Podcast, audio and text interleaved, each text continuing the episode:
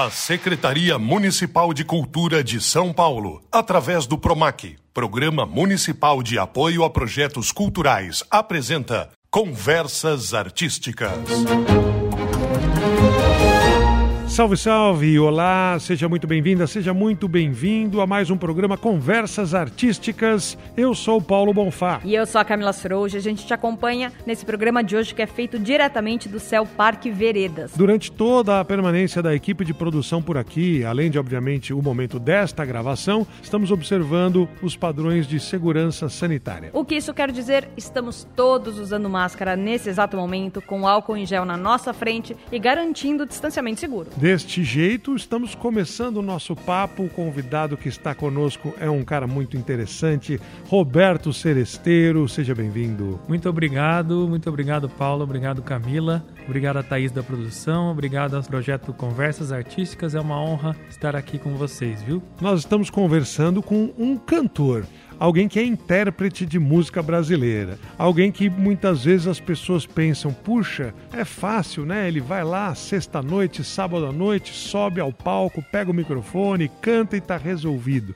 Bem, a gente sabe que a realidade é diferente e eu queria que você nos contasse um pouquinho da trajetória para se tornar um cantor profissional. Para se tornar um cantor profissional, a gente tem que estudar bastante, mas é um estudo específico, né? Então, estudar uma coisa assim, ah, estudar bastante, pode soar um pouco genérico, né? Mas primeiro que o cantor tem que estudar, por exemplo, ouvir muita música, mas ouvir com aquele estilo de uma escuta mais aprofundada, então prestar atenção nas letras, nas melodias. Às vezes tem gente que começa a cantar e, e, e vai fazer shows, vai, vai apresentar certas músicas e parece que não está ainda, uh, digamos assim, a melodia não está fixa, a letra às vezes não está decorada. Então, para você primeiro conhecer e, abranger um repertório muito grande, porém ouvindo muita coisa e anotando para aquele repertório entrar realmente na sua cabeça musical, digamos assim. Você está falando para as pessoas ouvirem música a trabalho, ou seja, ouvir a música não só descompromissadamente porque eu estou ali dançando, ou porque eu estou dentro aí do transporte público enquanto passo o tempo, mas prestando atenção, olha, olha essa fala, esse instrumento, essa rima, olha essa pausa, nossa, olha que coisa diferente que esse cara faz, ou esse timbre de voz. É esse tipo de observação? Isso, é uma escuta mais aprofundada para você ouvir e prestar atenção nas nuances, nas tessituras, camadas e, claro, na letra, no que é dito, o que é cantado, como está sendo dito, como está sendo cantado, a melodia e os próprios instrumentos que estão, tudo. É interessante porque hoje em dia existe uma cultura de ouvir no streaming, nos, nos Spotify e Deezer e tudo mais, e as pessoas estão ouvindo, a média de escuta está diminuindo, né? Então as pessoas ouvem meia faixa, às vezes 30 segundos. Ouve assim, ah, já, já conheci o estilo da, e já muda. Então, imagina, se as pessoas não estão ouvindo nem a música inteira, que a atenção que estão prestando atenção nesse, nessas nuances musicais, nesse aprofundamento. E aí o que a gente, primeira observação que eu faço para se tornar um músico ou cantor é ouvir com muita atenção. Então, quando você vai ouvir uma canção que você vai interpretar, que você quer cantar, ou mesmo que você goste para aumentar seu repertório e sua abrangência musical, né? Ouça com atenção, muita atenção para você não perder nada e até para você aprender muita coisa, porque às vezes quando você bota um grande artista brasileiro, Milton Nascimento, Silvio Caldas, Chico Buarque mesmo, você pode pôr a gravação e você vai observar muita coisa, né? Muitos detalhes, que a cada, cada escuta você pode perceber mais coisas e tirar mais coisas dali. E eu acho que a questão musical começa na escuta musical aprofundada. E para isso precisa de muito estudo, né? Precisa de muito conhecimento para você conseguir perceber essas diferenças, essas nuances que você falou. E eu queria a sua opinião a respeito, você é professor também de história da música, né? Sim, verdade. Qual que é a importância de se conhecer a história da música para se tornar um músico melhor? Eu acho que hoje ela é fundamental, inclusive existem livros muito bons de história da música que estão aí no mercado. Inclusive esse ano, não, ano passado, desculpa, 2021, faleceu o grande gênio historiador José Ramos Tinhorão, que deixou uma bibliografia fantástica para quem quer conhecer a história da música. José Ramos Tinhorão, ele tem vários livros. Inclusive tem um dele que é bem basicão assim, que é recomendo que chama Pequena História da Música Popular. Então aquele já é um resumão ali da dos gêneros de música popular e como surgiu, o que aconteceu. Se você, por exemplo, se dedica a essa bibliografia que existe. Zuz Homem de Melo também, que faleceu em 2020 também, grande historiador. Há outros aí produzindo conteúdo muito legal. É, existem muitos livros sobre música e eles precisam ser mais descobertos, eu acho. Pela... Acessíveis. É, eles estão por aí. Acho que precisam ser mais descobertos mesmo, porque eles estão acessíveis, ainda mais com hoje, né? Nós estamos vivendo na era em que a informação está toda aí, só que ela precisa ser desvendada. Acessadas, na verdade. É. Isso, é. ela precisa ser desvendada, porque quando eu comecei a ouvir música, principalmente música de seresta, samba antigo, choro, você tinha que ter o vinil. Eu tô falando nem de tanto tempo atrás, em anos 90. Você tinha que ter a fitinha que tinha aquela música, você tinha que ter um vinil, você tinha que ter o CD. Então o acesso era mais difícil. Hoje você consegue encontrar as coisas mais fácil. Só que como que está sendo essa descoberta? Eu acho que ela precisa ser mais incentivado esse toque que vocês estão fazendo aqui, que é indicação, por exemplo. Vá procurar certo, certo autor, certo cantor. Às vezes a gente precisa da opinião de um especialista ou de alguém que estuda, que pesquisa, para ele falar, dar dicas, dar caminhos para você ir buscar.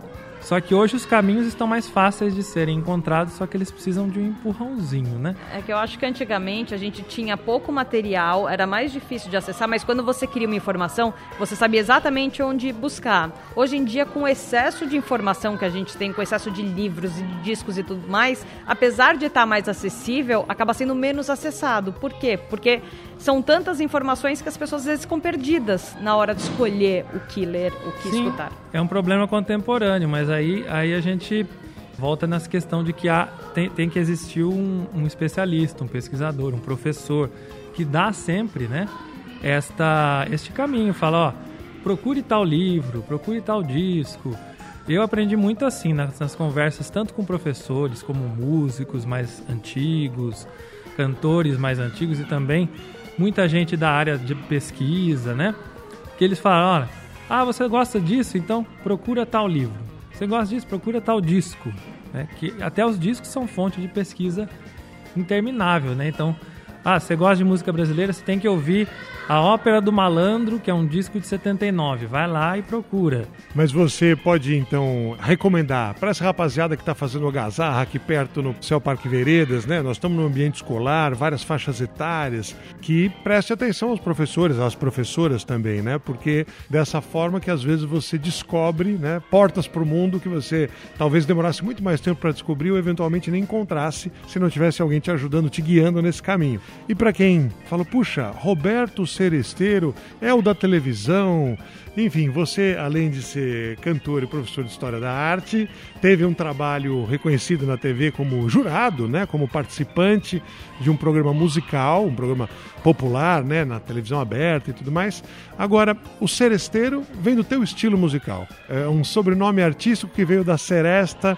Você é oriundo de Piracicaba. Como que você veio nessa caminhada, né, para São Paulo, para televisão e com um gênero, com um estilo específico, né, de música do interior? Sim, sim. Eu sempre gostei muito de cantar seresta. Eu descobri a seresta através do meu avô, que era colecionador de discos.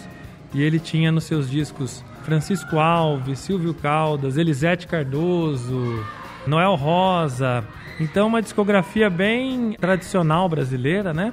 De profundezas da música brasileira e coisas bem antigas, né? E tradicionais e, e morredoras, né? E eu comecei a ouvir muito isso e aí depois eu descobri que ainda existiam alguns cantores seresteiros Seresteiro é aquele que canta seresta, né? E a seresta é, é um gênero que anda junto com a serenata, né? Tanto a seresta como a, se, a serenata vem da palavra serenos, que é cantar à noite, né? Seria serenos. Então, para quem estava pensando, eu sei o que é funk, eu sei o que é samba, eu sei o que é rock, agora está sabendo também o que é seresta. É, eu costumo explicar para os jovens, inclusive, ah, o que é seresta? É a música que o seu avô ou bisavô é, ou tataravô cantava para sua bisavó, tataravó ou, ou sua avó para conquistá-la, para agradá-la, para encantá-la, para fazer-lhe uma declaração. Era um galanteio. Era uma declaração amorosa em forma de música. Então é um ritmo antigo, a seresta? Sim, na verdade os primeiros registros são de 1700, né, das modinhas que, que foram...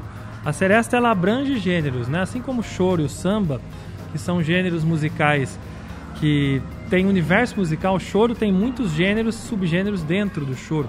Samba também, a gente tem o samba enredo, samba canção, samba de, de partido alto. Então ele abrange. A Seresta também, ela tem a modinha, a valsa brasileira, são todos gêneros que entram nesse universo musical. Mas ainda existem serestas sendo compostas e sendo cantadas como um ritmo contemporâneo ou o que a gente tem hoje são coisas antigas e não existe uma renovação desse ritmo? Então, é que a gente no Brasil a gente sempre vai trombar com o mainstream, né? Então, no mainstream, que é aquela coisa mais famosa, que chega nas pessoas muito rápido, não existe mais seresta propriamente dita, digamos assim, está sendo tocado e tal. Mas existe um cenário alternativo de compositores e intérpretes e autores e letristas que estão compondo serestas hoje. Só que o problema é que é para um nicho bem reduzido, né?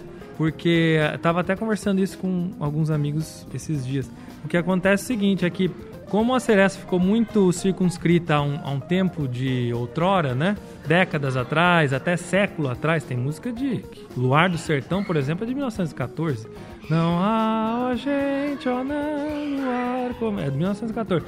Carinhoso é de 1917, Meu Coração, não sei porquê, quer dizer, então são músicas centenárias já, né? É comum você associar já uma coisa de outrora, antiga, então buscar coisas no baú.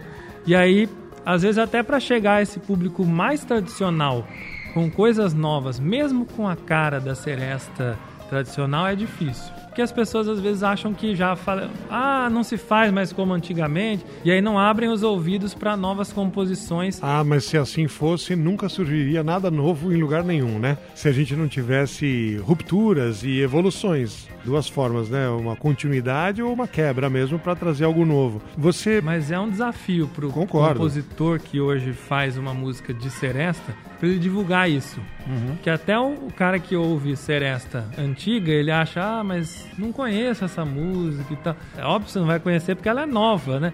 E para muitos jovens que não, não, não, também não são ligados na linguagem ainda. Né? Ou o desafio de um novo compositor, novo intérprete. Né? Você vai apresentar um trabalho que ninguém conhece. Você acabou de compor, acabou de lançar. Quando você fez o seu papel de jurado, sendo profissional de música, né? com histórico de professor, como que você avaliou ou fez para avaliar o sonho dos outros, né? Porque é uma carreira em que muita gente tem aquilo como sonho, né? Como objetivo, como algo para ser o futuro, para ser a concretização de um futuro. Difícil trabalhar dessa maneira? Sim, é, só para complementar a pergunta anterior que eu acho que tinha esquecido de responder, que eu ganhei seresteiro por causa da seresta, né? Então foi uma coisa meio. O seu nome artístico veio do seu estilo musical. Exatamente, exatamente. E aí as pessoas meio que relacionavam uma coisa, até por ser essa ser um gênero tão específico, então começaram a chamar, ah, lá vem o seresteiro. Aí muitos, tem muitos amigos do meio artístico que me chamam de seresteiro, não chamam nem de Roberto. Né? Aliás, no próprio Canta Comigo era sempre o seresteiro, até a placa tá lá. Deixa eu só te fazer uma pergunta, Roberto, rapidinho, antes de você claro. entrar no, no programa. Sim. Como que se define a seresta? Porque você falou para mim, é a música que o seu avô, o seu bisavô, o seu tataravô. É. Mas para alguém que não tem essa referência, como é que se ela tem um ritmo diferente? Como é que se caracteriza a seresta? Sim, a seresta tem um acompanhamento típico de violão, ela tem uma linguagem linguagem que ela se aproxima um pouco do choro e da, da modinha, da valsa. Para a gente identificar, a linguagem do violão ela é muito específica, ela tem um, o violão toca em baixos, que é o anti-bossa-novismo, digamos assim, que o violão está sempre tom, bom, bom, bom, bom, pororom. Então o violão de seresta ele já tem essa, essa pegada de, de ser um baixo cantante. A interpretação ela é muito derramada, geralmente ela é, ela é uma interpretação romântica, apaixonada. As letras são sempre líricas voltadas a, um, a uma poética. Então, Castro Alves escreveu Seresta, é, Machado de Assis chegou a escrever, e aí você pega compositores como Catulo da Paixão Cearense, que era um poeta e que escrevia letras de Seresta. Então, as, as letras são muito poéticas e o, o estilo de cantar é muito interpretativo. E geralmente tem essa característica também de serem declarações amorosas em forma de música elas serviam ao cortejo. As serestas eram as canções que se cantavam nas serenatas. A serenata era o ato de cantar, fazer homenagem cantada. Aquela situação ilustrada, às vezes, nos livros, embaixo da janela, com Isso. um violão fazendo ali uma, uma homenagem. E aí né? o cara chega. A pessoa Noite amada. alta, céu risonho, né? Com aquele estilo bem notas alongadas e flertando um pouco com o canto bel canto, né? Ela tem todas essas características de linguagem, interpretação e tudo. Porém, o mais interessante é que ela eram as músicas que faziam as trilhas sonoras para serenata. Maravilha. Desculpa fazer esse parênteses, é só porque eu estava aqui matutando. Por favor, falar a respeito do programa que o Paulo te perguntou. Ah, sim. O programa Canta Comigo foi um presente na minha vida, é uma coisa muito divertida de se fazer e ao mesmo tempo muito interessante, muito curiosa, porque a gente realmente lida com os sonhos das pessoas. É complicado estar no papel de julgar, né? Eu, por exemplo, que é, tenho mais contato com a música brasileira mais antiga, mais tradicional, busco sempre fazer um distanciamento do gênero que a pessoa vai interpretar e do que eu ouço geralmente. Então, não adianta eu julgar mal a pessoa se ela vai cantar uma música que não é do meu repertório, que eu não ouço muito e tal. Então, a gente tem que sempre fazer esse distanciamento e julgar o artista que está ali de acordo com a proposta que ele veio trazer dentro daquilo que ele sabe fazer. Então, tem que ter esse distanciamento primeiro, eu acho. E a gente tem que sempre viver nesse limiar entre julgar o artista ser honesto, dar uma força, mas ao mesmo tempo também tomar cuidado com, o que você disse, não polir sonhos, né? Não acabar com sonhos ali, né?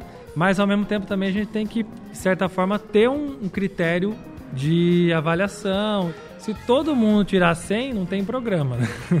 Então a gente tem que também ter os nossos critérios de avaliação e tal, mas claro, sempre entender que a pessoa está ali ao vivo, ela está nervosa, ela às vezes treme, ela às vezes perde a respiração por alguns motivos, mas a gente julga no todo, assim, né? Então, do começo ao fim é uma apresentação, vamos ver o que ela vai fazer ali em, em um, o pior é isso, é um minuto e pouco. Né? E para quem é, para quem te, te, reconheceu e perguntou, né, tá esclarecido, né, como funciona, mas melhor que existam espaços, né, para as pessoas divulgarem a arte ou tentarem trazer seu talento artístico, né, com todos os problemas que isso acarreta, né, no momento de não ter espaço para todos exatamente, do que não os ter, né, do que não, não haver essa oportunidade. Você falou sobre a história da música, né, como algo importante na formação das pessoas e a gente está aqui no Céu Parque Que tem espaço de música, enfim, que tem oportunidade para travar contato né, com, com essa linguagem artística. Mas para trabalhar com isso, para se tornar um profissional da área, não necessariamente você vai ser quem impunha o microfone. Você tem que tocar com alguém te acompanhando. Nesse caso, você precisa contratar músicos, você precisa ter uma equipe, você precisa ter um dia a dia e um escritório. Como, como que funciona profissionalmente? É, para se tornar um músico, você tem que estudar sempre. Mas aí é como você disse, é uma área muito abrangente e a música não acontece com uma pessoa só, isso não existe, né? Então, o cara vai se produzir, vai tocar, vai fazer tudo, não tem jeito. Ele precisa sempre de parceiros de trabalho. Então, é um trabalho abrangente no sentido que o cantor sempre precisa do músico e aí ele contrata os músicos que vão tocar com ele. Então, o músico também precisa do cantor e a não ser que também existe o cenário de música instrumental que é incrível também, mas a maioria dos grandes instrumentistas também trabalham com cantores. Então rola muita parceria artística, né? Parceria de trabalho também. E também existe um cenário além da, da, do que a gente vê no palco. Não é só o palco, né? Ah, o cantor ali na frente e vários instrumentistas e boa. Não, você tem o trabalho técnico, é, o técnico de som que está aqui também com a gente, né? Que é um trabalho muito importante, porque se o som não estiver bom, o cantor e os músicos podem ser fantásticos. Aliás, eu já vi muito isso, tanto comigo como com colegas. Às vezes o cantor é incrível, o artista, os músicos, o som não tá legal, quer dizer, um profissional ali que você colocou ou a aparelhagem não é boa, pode matar o show, pode realmente quebrar o cenário. Então você precisa de um técnico de som bom, você precisa de, um, de uma aparelhagem boa e você precisa de gente também trabalhando na produção. É, holding, que a gente chama, né? Que os caras que seguram os instrumentos e levam, to, todo, fazem todo o apoio, né? É, existe a produção pré-show, pós-show, que é a produção de contratar, de fazer, os, fazer a parte burocrática também e também a produção de tudo, assim, né? O que, que você vai usar no palco, o que, que você vai cantar, qual vai ser o repertório, o que, que vai acontecer, o músico vai entrar na tal música, depois ele volta na outra, o que, que ele vai fazer nessa música, ele vai fazer no... Então existe toda uma, uma complexidade e muita gente envolvida. Ou seja, posso trabalhar próximo da música sem ser o cantor ou, ou, ou o instrumentista? Sim, sim, você pode trabalhar em várias áreas. Inclusive essa área de técnico de som precisa ser mais valorizada porque é o que eu disse.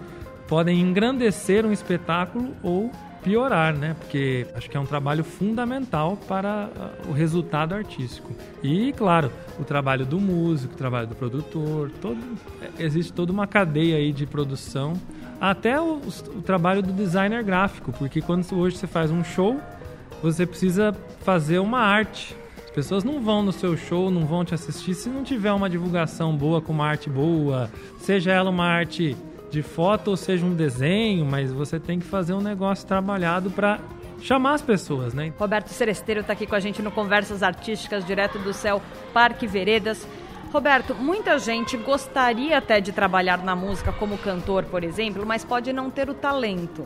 E hoje em dia existe uma infinidade de conteúdos aí à disposição. E, como eu falei, muita gente às vezes só quer fazer para cantar melhor, para ter um conhecimento melhor, porque gosta desse universo.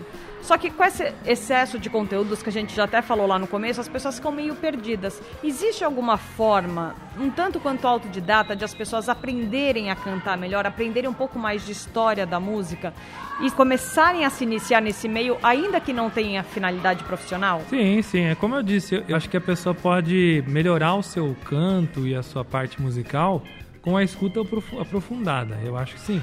Eu acho que se você escuta bastante música e vai tentando trabalhar isso com ela mesma da voz e da melodia, ela vai automaticamente a prática leva à perfeição, né? Mas para quem não tem conhecimento é difícil isso, é difícil fazer essa análise sem o conhecimento. É, por isso é que a gente indica também é, o trabalho de professores e especialistas, pesquisadores, para indicar o que essa pessoa precisava ouvir para dar uma melhorada nesse repertório, ou melhorar a escuta, melhorar a afinação.